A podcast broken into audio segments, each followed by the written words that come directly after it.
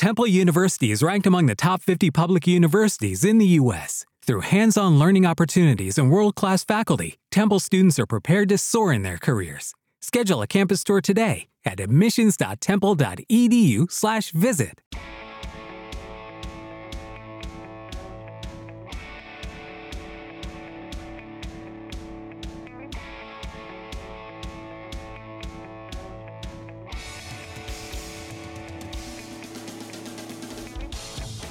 Muy buenas tardes, hoy es 18 de octubre del 2020. Estás escuchando Alto y Claro. Mi nombre es Fran Muñoz. Te damos la bienvenida a este primer episodio de nuestra segunda temporada.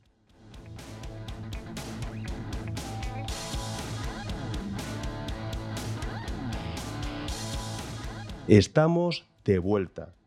Estamos de aniversario.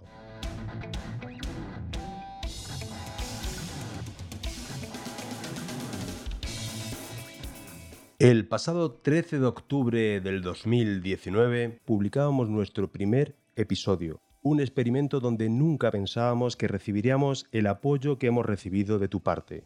Por eso te damos las gracias por estar ahí, por dedicarnos algo tan preciado como tu tiempo.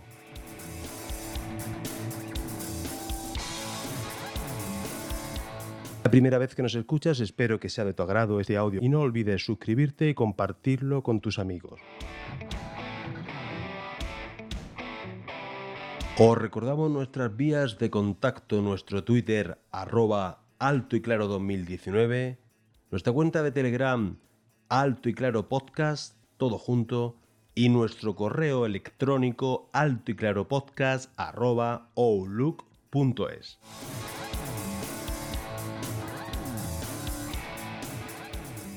Nada de esto hubiera sido posible sin el trabajo y ayuda del gran don Manuel Robles. Bienvenido y bien hallado, don Manuel. Buenas tardes. Hola, muy buenas tardes, Fran, y como no a los oyentes del canal Alto y Claro. También me quiero sumar a tu, a tu agradecimiento a todos, todos los oyentes.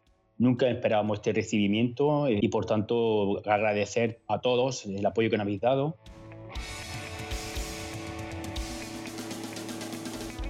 ¿De qué vamos a hablarte hoy? En este episodio vamos a hacer un repaso de este maldito virus. Te contaremos por qué hay personas que se cuestionan las teorías oficiales, lo que llamamos negacionistas, y analizaremos las medidas que se han adoptado. Comenzamos ya nuestro primer alto y claro de esta segunda temporada.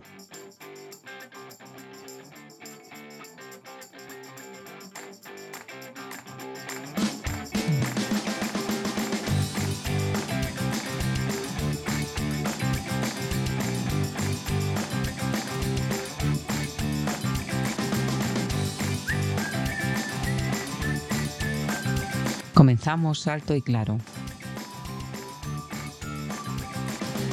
Un podcast creado por Manuel Robles y Fran Muñoz.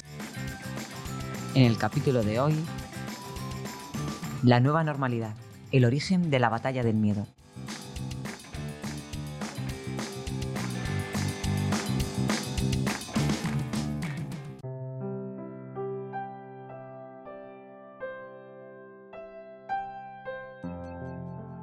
Tenemos que empezar haciendo un pequeño resumen de lo que ha acontecido con este COVID-19. Han pasado solamente seis meses, no sabíamos nada de lo que nos, nos venía encima. Recordar todos cuál era vuestra vida hace exactamente un año. Pues como te decía, hace seis meses la Organización Mundial de la Salud declaraba una pandemia por coronavirus de carácter mundial. Estamos a 13 de octubre, supera los 28 millones de afectados, el coronavirus SARS-CoV-2 pasaba de unos pequeños casos graves de neumonía de Wuhan, o eso nos contaron, a convertirse en una amenaza que tenemos en la actualidad para todos los sistemas de salud del mundo. Recordar en enero cuando China levantaba corriendo, y a contrarreloj en escasas horas, aquel hospital de campaña. ¿Os acordáis cómo lo íbamos viendo, cómo nos lo iban contando, cómo hablaban de aquella proeza? Mirábamos atónitos aquella situación y cometimos un error, cruzamos los dedos, no actuamos a tiempo, no supimos ver lo que se nos venía encima y confiamos nuestra salud y nuestra vida a nuestra suerte. Días más tarde, el 13 del mismo mes, se da el primer caso en enero del primer salto fuera de China. Comenzó en Tailandia a expandirse. Recordar febrero y marzo comenzó a golpear con una fuerza inusitada todo Europa, especialmente Italia y España, pero por supuesto también el resto de países, Francia, Reino Unido y toda la Unión Europea. Países confinados, fronteras cerradas, economías quebradas. Este virus, esta pandemia, nos ha afectado gravemente en todos los ámbitos de nuestra sociedad, en todo lo que era nuestra antigua vida. Los hospitales han hecho todo para atender a los pacientes, han hecho más de lo que podían, han trabajado sin medios. Como era de esperar, se expandió por el resto de continentes. La virulencia en América, Estados Unidos, Brasil, ahí queda. Y llegamos a la actualidad. A día de hoy, no hemos acostumbrado a vivir con distancias de seguridad, con mascarilla, con lavado de manos. Nos hemos acostumbrado a convivir con esta amenaza. Tenemos y estamos inmersos en eso que algunos llaman una segunda ola. ¿Es una segunda ola? ¿Verdaderamente se fue? Los datos que vamos a dar, como es lógico, son aproximados porque como sabemos que todos los días aumentan, por lo tanto no podemos dar una cifra exacta. Anotamos Estados Unidos con más de 7 millones, luego está la India, alrededor también de 5 millones de contagios, Brasil también parecido en esos datos a la, a la India. Luego nos encontraríamos con Rusia, que se aproxima al millón y medio. Y bueno, por no extendernos mucho ya, para hacer una comparativa, nos pasaríamos a España, el cual cuenta ya con más de 600.000 contagios. En tema de datos de los fallecidos, pues también encontramos en primer lugar a Estados Unidos, que tiene en torno a unos 200.000 muertes. También encontramos a Brasil, que tiene unos 150.000. La India, que también se aproxima a los 100.000. Y en el tema de la comparativa a nivel nacional, pues decimos que oficialmente hay más de 35.000, si bien en algunos sectores o en algunos informes hablan de más de 50.000. Hay que indicar que a nivel mundial ya se ha superado esa cifra fatídica del millón de fallecidos mandar nuestro más sentido pésame a los familiares de todos los fallecidos. Manuel nos hablaba de 35.000 víctimas oficiales en España. Y es que estas cifras no se las cree ni Pedro Sánchez.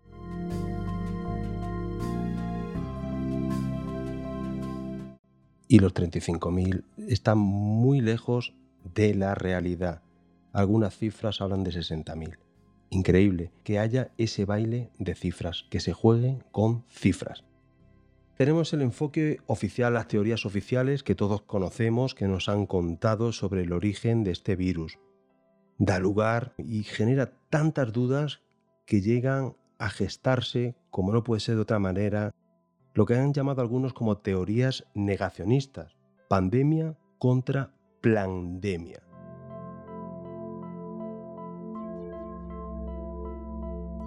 Durante estos meses varios han sido los que han minuvalorado el coronavirus. Hay algunos sectores que han llegado a negarlo totalmente, a decir que ni tan siquiera existe. Son varios los dirigentes a nivel mundial, primera línea de la política internacional, como por ejemplo el señor Bolsonaro en Brasil, que se han mostrado escépticos con la información oficial que llegaba de este virus. Lo llegó a definir como una gripeciña, Hoy en día Brasil desgraciadamente es el tercer país afectado, incluido el propio presidente. Donald Trump, dirigente de Estados Unidos, un presidente tan polémico, fue otro de los líderes mundiales que ha restado y resta importancia. Aquí sale a colación las últimas declaraciones en Twitter que han intentado censurar. Está infectado, se está recuperando, está tratándose con un cóctel de medicamentos nuevos que ya ha anunciado que le han ido muy bien para luchar con esta enfermedad y que lo va a administrar de forma gratuita al pueblo americano. Pero es otra de las figuras relevantes que ha negado la gravedad de este virus. Todos nos cansamos de verlo en televisión sin mascarilla y haciendo siempre su mismo discurso. No es tan grave. Estas dos figuras como otras muchísimas personas en el ámbito político, en el ámbito científico, etcétera, a primer nivel, que o niegan o se cuestionan las teorías oficiales. Sí, Fran, estás hablando de tres políticos o tres dirigentes o tres presidentes que, de países con bastante peso en la economía. Estamos hablando de tres potencias mundiales. Pero bueno, yo también me quiero sumar a estos negacionistas, vamos a dejarlo ahí entre comillas, ¿no? Esa palabra, un poco que tampoco me gusta, pero bueno, así se establece, bueno, lo hemos establecido así en el, en el podcast. También quiero decirte que han surgido otros movimientos a nivel particular, como son, por ejemplo, los médicos por la verdad, que son un grupo de doctores que han estado celebrando conferencias por toda España y también por el resto de Europa y otros países, que también no es que hablen de la negación de la pandemia, pero sí que hablan de métodos alternativos.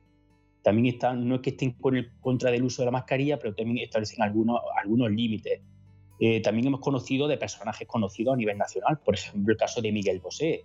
Eh, ya hemos visto en las redes sociales porque era muy activo y, cuya presión mediática por todas sus opiniones, bueno, pues mm, prácticamente eh, tuvo que obligar, se obligó a salir de ella.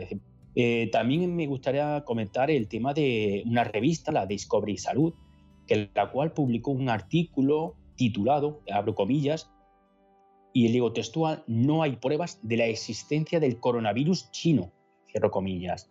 También podemos hablar de militares de alto rango de diferentes países, entre ellos, por ejemplo, Italia, Francia, eh, entre otros, ¿no? en los cuales siempre veían esta pandemia como un instrumento de la élite global para crear el nuevo orden mundial. Efectivamente, y así te lo hemos ido contando en anteriores podcasts porque llama la atención y es muy importante todavía a día de hoy. Nadie nos cuenta científicamente el origen. Eso ya es grave. Dentro de la comunidad científica son muchos los que se están cuestionando esto y todas las directrices que estamos viendo y todos los pasos de esta maldita pandemia.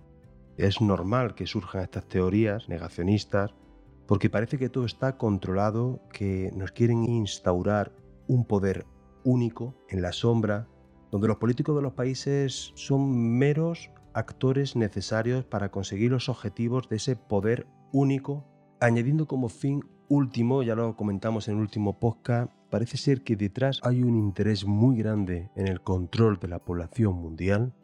Quieren reducir drásticamente la población mundial. Son muchas las teorías que van en esta línea. Se habla, por ejemplo, también de crear una sociedad comunista a nivel global en la que estaremos totalmente controlados y totalmente dependientes de ese gobierno universal, donde, como tú bien dices, esos políticos simplemente serán pues, meros colaboradores necesarios para conseguir los objetivos de esta élite. Se habla de vacunación masiva con nanochip de control, se habla del efecto 2000, eh, bueno, que recordemos que es la identificación digital a nivel mundial, y bueno, para todo este control pues, es necesario, como es lógico, la instalación de, lo que ahora se llama el 5G, la, la antena del 5G, la, quinta generación. Hay que indicar que esta banda ancha, eh, bueno, pues 100 veces más, eh, más grande que la que tenemos actualmente, el 4G. Esto genera una, una gran atención del por qué ese salto tan drástico. La gente también un poco se pregunta eso, salvo que sea para poder controlar grandes o enormes cantidades de datos que ahora mismo parece que no son necesarios.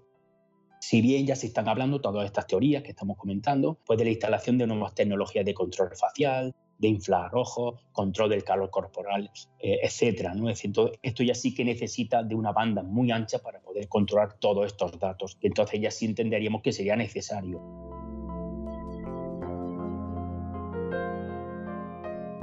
Todas las medidas que nos estás refiriendo, Manolo, eh, han generado muchísima polémica, muchísimas dudas, son muchos los que intentan mm, ver detrás del, 5G una relación con todo esto. Bueno, hay estudios, la verdad que no hay nada todavía científicamente probado, pero bueno, hay muchas dudas al respecto. Dentro de lo que comentas, cada vez tenemos medidas más intrusivas, eh, atentando más a la intimidad. Por ejemplo, tenemos el radar COVID, eh, que algunos consideran que es una de las piezas fundamentales que utilizó Alemania para controlar esta pandemia. Ellos llevaban utilizándola desde que empezó nosotros a día de hoy prácticamente no está todavía instaurada, pero lleva muchísimo rechazo de la población, como puede ser normal. Ha generado muchísimas dudas por la posibilidad de, controlarnos, de saber nuestra ubicación, de saber qué personas están o no están infectadas y en principio la aceptación no es como esperaba el gobierno cuando la implantó. ¿Cómo ve lo del, lo del radar COVID? Hombre, en principio parece que es positivo, ¿no? Siempre y cuando se le dé un buen uso. Lo que ocurre es que la gente ya, con todo esto que estamos comentando, la gente ya un poco empieza a sospechar de, porque una pandemia bastante extraña. Entonces la gente cuando ahí tiene muchas dudas, muchas preguntas, entonces ya la gente empieza a dudar. Y la duda es muy importante. ¿Qué ocurre entonces cuando a ti te pone una aplicación que supuestamente es para controlar a aquellas personas que tienen el COVID que te indica si tiene un COVID a los dos metros, se supone que esos eh, deberían de estar confinados. Por tanto, mucha gente no le debe un uso eh, normal o un uso positivo a ese tipo de aplicaciones. También tenemos que indicar que estas aplicaciones, bueno, pues eh, sabrán prácticamente lo que hacemos, dónde estamos, con quién nos juntamos, dónde compramos. Es que en cierta medida parece una dictadura. Nosotros también estamos dando consentimiento a través de esta aceptación de estas aplicaciones, siempre y cuando generado por el miedo a la pandemia. También me gustaría hacer una apreciación, Fran, porque me parece muy llamativo que esta eh, red de banda ancha 5G, que se decide implantar a nivel global, pero las pruebas iniciales se realizan entre octubre y noviembre, ¿sabéis en qué zona? no? Pues en China. Se habla también de que se hicieron muchas pruebas en esos meses en Wuhan. Y ahora, curiosamente, durante la pandemia, se ha extendido esta instalación del 5G eh, al resto del mundo. Parece que iban asociados, no parece que pandemia y instalación de red 5G pues van asociados, van cogidos de la mano. Aquí está claro que hay una guerra por hacerse con el 5G. Eh, el motivo ya lo, alguna vez lo sabremos o, quiero creer que lo sabremos, pero hay una guerra por ver quién administra esas redes 5G.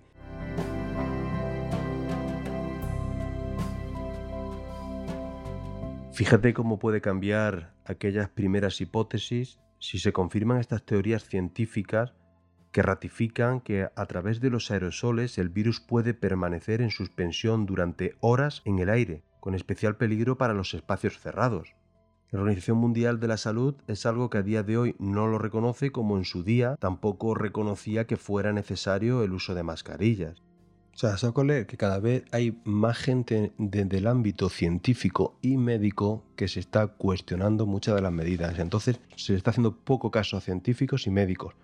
Claro, pero es que estamos hablando de que los negacionistas, vamos a decir así esa palabra que digo que no me gusta, pero bueno, vamos a intentar para separarlo.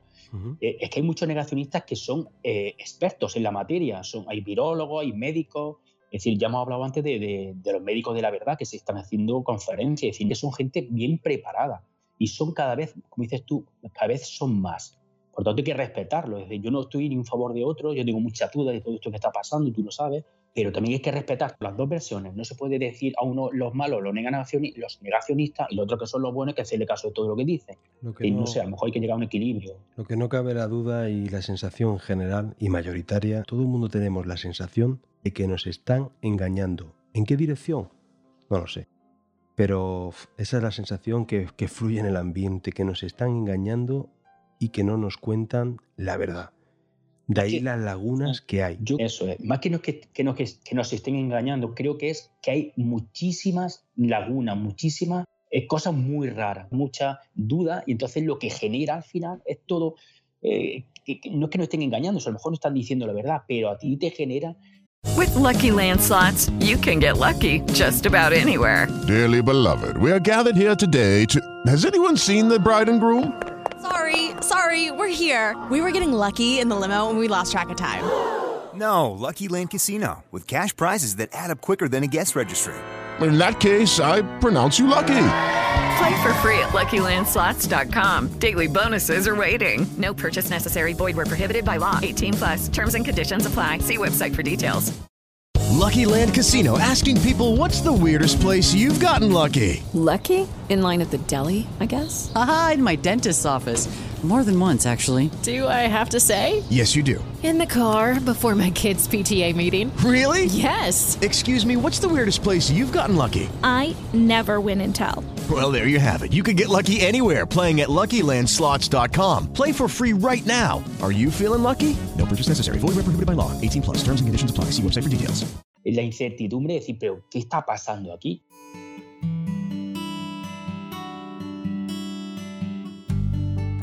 Vamos a empezar y vamos a centrarnos en lo que es esta segunda oleada. Eh, recordaros cuando estuvimos en estado de alarma, estuvimos confinados, cómo se decreta su fin aquel 21 de junio, Y ya prácticamente se ha olvidado aquellas declaraciones de nuestro señor presidente de gobierno.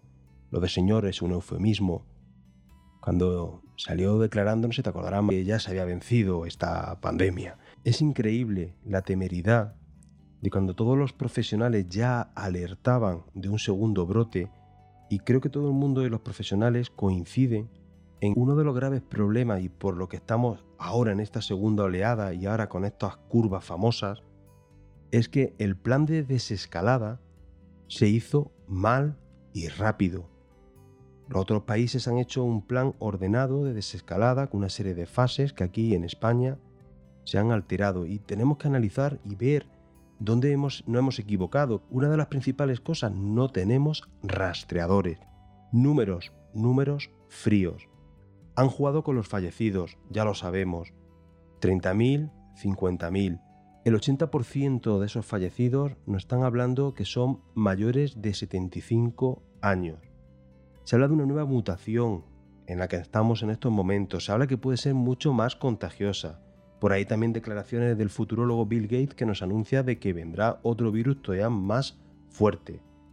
Una continua acumulación de mutaciones y una de ellas es la de hacerla más contagiosa, más viral. ¿Cuáles son los datos de contagio que tenemos en esta segunda oleada, Manuel? Eh, porque hay que ver un poco la diferencia entre primera ola y la segunda ola. Hay que decir que los datos de contagio fallecido en esta segunda oleada, pues podríamos intentar situarla desde finales de julio hasta la fecha actual, ¿no? Hay que decir que del 27 de julio al 15 de agosto, esto es un dato que he sacado de una fuente oficial, pues fallecieron en nuestro país casi un 13% más de ciudadanos, es decir, más de 2.500 personas, eh, en, la que cuya muerte pues, no estaba prevista. Dicho que los datos de contagio a nivel oficial, pues prácticamente era nulo, es decir, no se hablaba de ninguna muerte por COVID. Estamos hablando de que de junio, julio, pues prácticamente teníamos con, totalmente controlado a, la pandemia, al COVID. Eh, qué curioso que, bueno, pues eh, a la vuelta de vacaciones, pues de nuevo comienzan a subir los casos exponencialmente. Y como, he dicho antes, parece que estaba todo totalmente controlado. Es decir, este es un virus tan inteligente Tan, tan, perfecto que se fue de vacaciones y cuando dijo el virus, bueno, como ya he vuelto de vacaciones, venga, pues venga, a seguir contagiando. Es decir, que a pesar de esta alarma de que se han producido un montón de contagios, incluso se pueden igualar en los contagios a nivel de la primera oleada, el, índice de fallecimiento es muchísimo menor que el de la primera oleada. Que debemos preocuparnos, no alarmarnos, pero sí que preocuparnos e intentar hacer las cosas medianamente bien.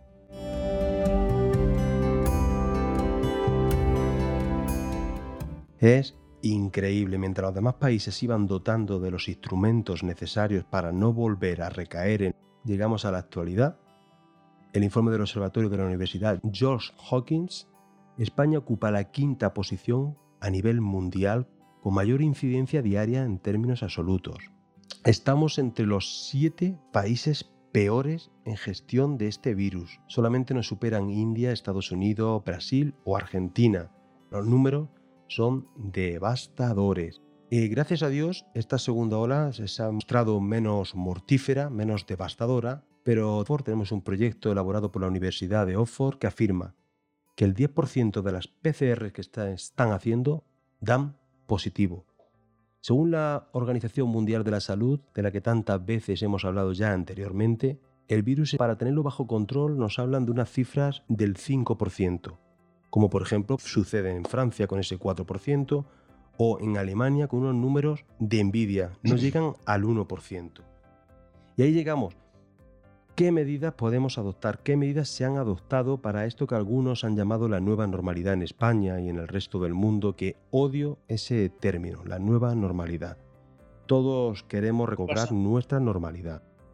Sí, Fran, pero yo creo que los españoles, o casi todos los españoles, digámoslo así, ¿no? nos preguntamos por qué en España, con las normas tan estrictas que se han impuesto, sigue aumentando los casos. Eh, otros países que ni se aproximan a estas medidas y sin embargo tienen mejor controlado a, a los contagios. Es que hay cosas que no cuadran. Es que nuestro sistema inmune es diferente al del resto de europeos.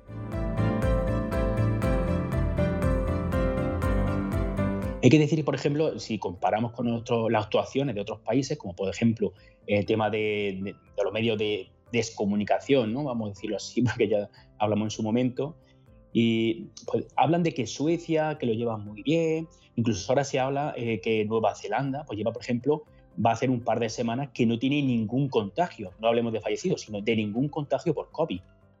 Pongamos el ejemplo de Suecia, comparando con España, a través de los medios de comunicación, uno pues eh, se dice que ha hecho una muy buena gestión.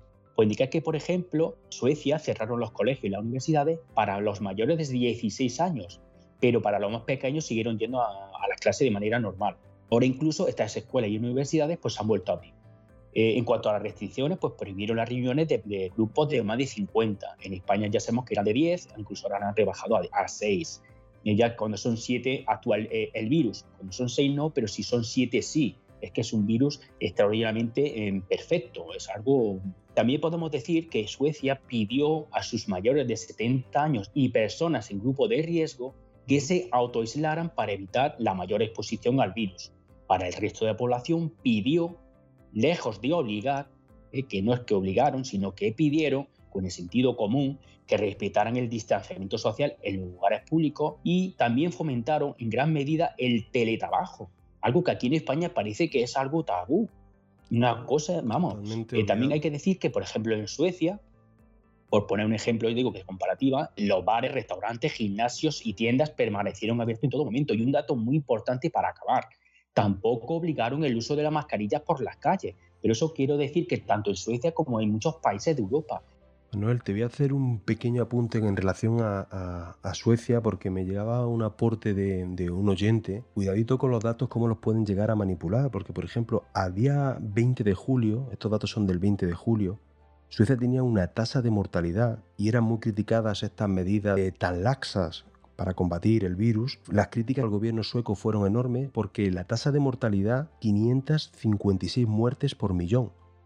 Por ejemplo, vamos a comparar en la actualidad con Estados Unidos, que tiene 424 muertes. Ojo, porque las tasas de Suecia eran más altas que las que tiene Estados Unidos. ¿En qué se basa? Es cierto que solamente han fallecido 5.000 personas en Suecia, pero ojo porque la población de Suecia ya sabes la que es. Porque esos datos sí se nos han vendido que Suecia efectivamente le han ido las cosas muy bien y los autóctonos de allí de aquel país, las críticas son mortales. Además, esos datos comparados, por ejemplo, con el resto de países nórdicos, mientras que Suecia ha tenido 5.800 muertes, 5.800 fallecidos, con aquellas medidas que tanto han hecho propaganda, ojo, porque esas cifras son cinco veces mayores que países nórdicos como Dinamarca, como Finlandia, etc. Ojito, con una tasa de mortalidad inferior a la de España, Italia, Reino Unido, Bélgica. Ojo porque las cifras que nos han vendido de Suecia no son tan buenas. Han vendido que aquello eran las medidas y que había era el país la panacea en cuanto a lucha con COVID y parece ser que las cifras lo desmienten, incluido la seroprevalencia de la enfermedad. O sea, tampoco han conseguido ese efecto rebaño los anticuerpos no llegan ni al 10% de su población. ¿eh? Y lo que sí es importante decir también, Fran, es que a lo mejor lo que le interesa a esos países es no crear tanta alarma, o yo creo que la palabra que deberíamos empezar a utilizar es no crear tanto miedo. Es la palabra miedo. A lo mejor esos países, sabiendo que las tasas son más o menos elevadas, pues a lo mejor no quieren generar miedo. Efectivamente, y ahí el gran poder de la mm, descomunicación que tenemos, el cómo juegan con la opinión pública. Porque, claro, si hablas de 5.000 fallecidos, no hacen mención a la población que tiene total Suecia, etcétera, etcétera, etcétera, se nos vende la imagen de que allí nos han tomado medidas. De todas formas, el problema que tenemos en España es grave, porque como tú dices, hemos utilizado las medidas posiblemente más drásticas. El otro día escuchaba un médico y lo decía y lo definía y me hago acopio de sus palabras del doctor Gaona. Cuando un médico tiene que optar por el confinamiento, es que se ha fracasado. Se ha fracasado en la forma preventiva. Manuel, volvemos siempre al origen de todo. No fuimos capaces de anticiparnos, tenían información y este desgobierno que tenemos social comunista omitió todos los datos, no hicieron nada. Se me viene a la cabeza el caso del policía responsable de los riesgos laborales que tenía en enero ya preparado un envío de mascarillas para dotar a la Fuerza de Cuerpos de del Estado y ese dinero presuntamente fue rechazado. O sea, no hemos hecho absolutamente nada y hemos tenido, como todos sabemos y hemos padecido, las medidas más duras posiblemente del mundo, no te voy a de Europa, del mundo, Manuel. Yo creo que la mayoría de los ciudadanos respetamos, diría, eh, la inmensa mayoría respetamos. Yo veo a todo el mundo con sus mascarillas, eh, veo eh, la distancia. claro, la gente algunas veces somos, en los medios de descomunicación salen imágenes de, una fiesta de una gente joven, de un sitio concreto, pero es que no hablan de que, que, en el resto de España se está haciendo verdaderamente bien. Y yo digo, una medida de confinamiento han sido monstruosos, con distanciamiento, mascarilla, respetándolo todo con gel. Es que no sé qué podemos hacer más los españoles para controlar estos contagios. Y como tú bien dices, el gobierno han falseado datos, han llegado siempre tarde y ahora eh, resulta que en el verano se van todos de vacaciones y no hay virus. Eh, las fases de se hacen mal o, o, no se prestan atención y ahora ya para colmo para colmo, en una pandemia mundial, en una segunda oleada, pues se lava las manos y delegan en las comunidades autónomas. Sin embargo, mantienen todas las fronteras abiertas, todos los aeropuertos, todas las comunicaciones vía autobuses, trenes. Digo, no me gusta hablar tema de gobierno, me imagino que intentan hacerlo lo mejor posible, pero hay que ver ese concepto de delegar, quitarse el peso de encima, pues me parece un poco, no sé, no lo entiendo, no lo entiendo la verdad. aquí viene Manuel, me viene a la cabeza Italia. El país que, acuérdate cómo fue azotado antes que nosotros, las cifras que tenían y fíjate qué actuación han tenido en la segunda ola, por llamarlo de esta manera. Es decir, después de, septiembre, fíjate cómo se encuentran los italianos. Un gobierno está para sí, gobernar. Pero no en España, en España por, por desgracia, se utiliza la política en vez de los, en vez de los expertos. Es, es, muy triste lo que está ocurriendo, por ejemplo, en Madrid. Es triste, es vergonzoso porque aquí solamente se utiliza la política, incluso con la pandemia se utiliza la política eh, para fines electorales y es impresionante, Fran. Yo lo que estoy viendo ahora, lo que estoy viendo ahora mismo en España es algo vergonzoso, tanto por la Comunidad de Madrid como por el gobierno central. Es algo eh, yo de verdad me da pena ver eso. Todo enfoca a que debería de coger los timón el gobierno desde un principio hasta un final, porque estamos hablando de 17 comunidades autónomas y no hay una frontera donde se confinan. Aquí entra y sale todo el mundo. Entonces, no sé, incluso te digo que en el verano es que prácticamente se nos ha olvidado el COVID.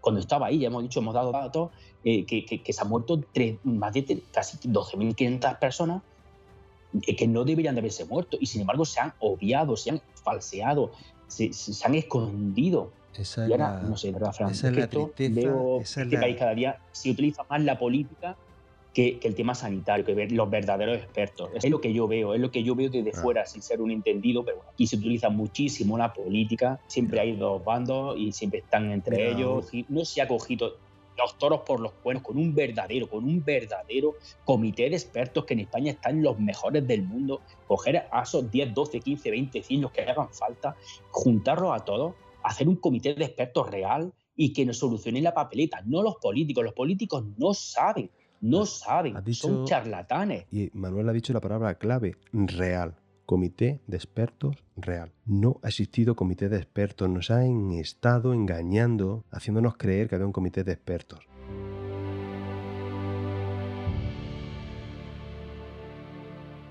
De la ideología que sea el gobierno. Ha citado Madrid. Se decreta el estado de alarma. Todo hemos visto un pulso de niños de colegio entre la presidenta de la Comunidad de Madrid del Partido Popular y el presidente del gobierno del Partido Socialista. Un pulso donde verdaderamente no importa la salud de esa población. Es un pulso que han vivido entre ellos. Los políticos tristemente mienten. Por ponerte un ejemplo claro, recientemente en la Comunidad de Madrid, un conocido político sale manifestando que el 80% de los infectados que tiene Madrid provienen de las entradas de los aeropuertos. Puede ser verdad o puede ser mentira, porque honestamente no se dispone de datos porque no se ha hecho ningún estudio. Horas más tarde otro político de signo contrario salía afirmando que eran solamente 100 los infectados entre 200.000 personas que han entrado por barajas. Algo que es totalmente también mentira, porque no se han hecho pruebas. Hace falta un comité de expertos que tomen medidas dinámicas, porque lo que funciona hoy posiblemente la semana que viene ya no servirá. Hace falta un comité de expertos inteligente, que tomen medidas dependiendo del momento, del sitio, de la población, buscando el bien común sin ningún tipo de posicionamiento político. Aquí se habla de política, no se habla de emergencias sanitarias, solamente hablamos de izquierda, de derecha, de unos, de otros. Y me parece muy triste que una situación que se una crisis como nunca hemos visto antes y bueno, aquí siempre estamos hablando de, de un bando y del otro. Me parece de verdad muy triste lo de este país.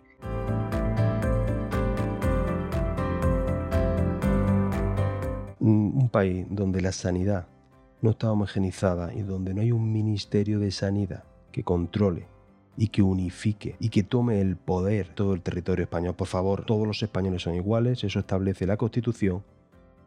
La sanidad, la educación, la seguridad nunca puede ser delegado en comunidades autónomas. Tiene que ser ejercida por igual en todo el territorio español. Comparto totalmente en tu reflexión. Lo comparto totalmente y. Cualquier persona. lo veo de sentido común. Tampoco. Manuel, cualquier país serio, solamente hay que mirar a Alemania, Italia. Es, es, que es sentido común, no es política, es sentido común. No puede ser normal que un español en La Coruña tenga diferente trato médico o educativo que un español que resida en Canarias o en Andalucía.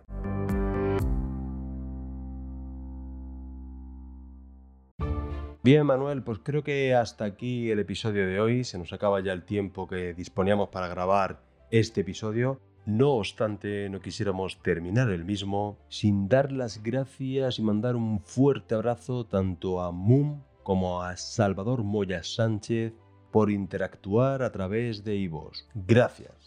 Si te parece, habrá una segunda parte para analizar qué medidas se han tomado, qué expectativas de futuro tenemos. Pues lo hecho como siempre, que muchísimas gracias por escucharnos. Eh, como siempre os digo, que seáis buenas personas o por lo menos intentar serlas. Y esperando para el próximo podcast, a ver qué tal nos sale. Perdonad todos los errores que hayamos cometido. Así que un fuerte abrazo para los oyentes y otro fuerte abrazo para ti, Fran.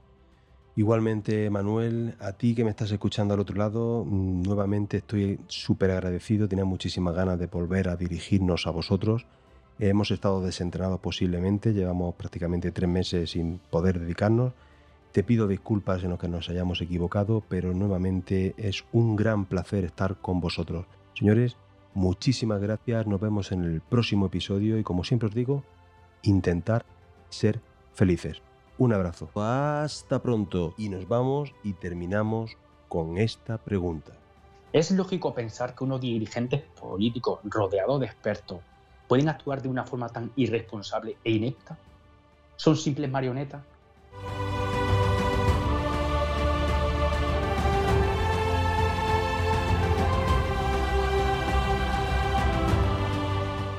With the Lucky Land slots, you can get lucky just about anywhere. This is your captain speaking. Uh, we've got clear runway and the weather's fine, but we're just going to circle up here a while and uh, get lucky. No, no, nothing like that. It's just these cash prizes add up quick. So I suggest you sit back, keep your tray table upright, and start getting lucky. Play for free at LuckyLandSlots.com. Are you feeling lucky? No purchase necessary. Void where prohibited by law. 18 plus terms and conditions apply. See website for details.